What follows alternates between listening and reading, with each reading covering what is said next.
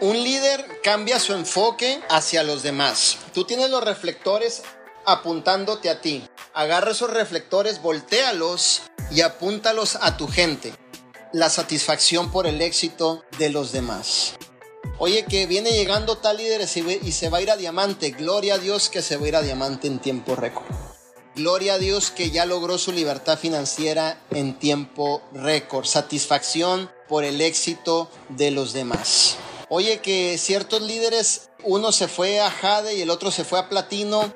Los dos trabajan con código separado. Gloria a Dios que llegaron tres cheques a su casa. Satisfacción por el éxito de los demás. Oye, ¿qué tal líder que traje me arrebasó en rango? Yo me quedé en zafiro y este tipo se fue a esmeralda o se fue a diamante. Satisfacción por el éxito de los demás. Siempre, siempre, siempre enfócate por la satisfacción del éxito de los demás. Eso es lo que hace verdaderamente relucir el carácter de un líder dentro del propósito de vida divina.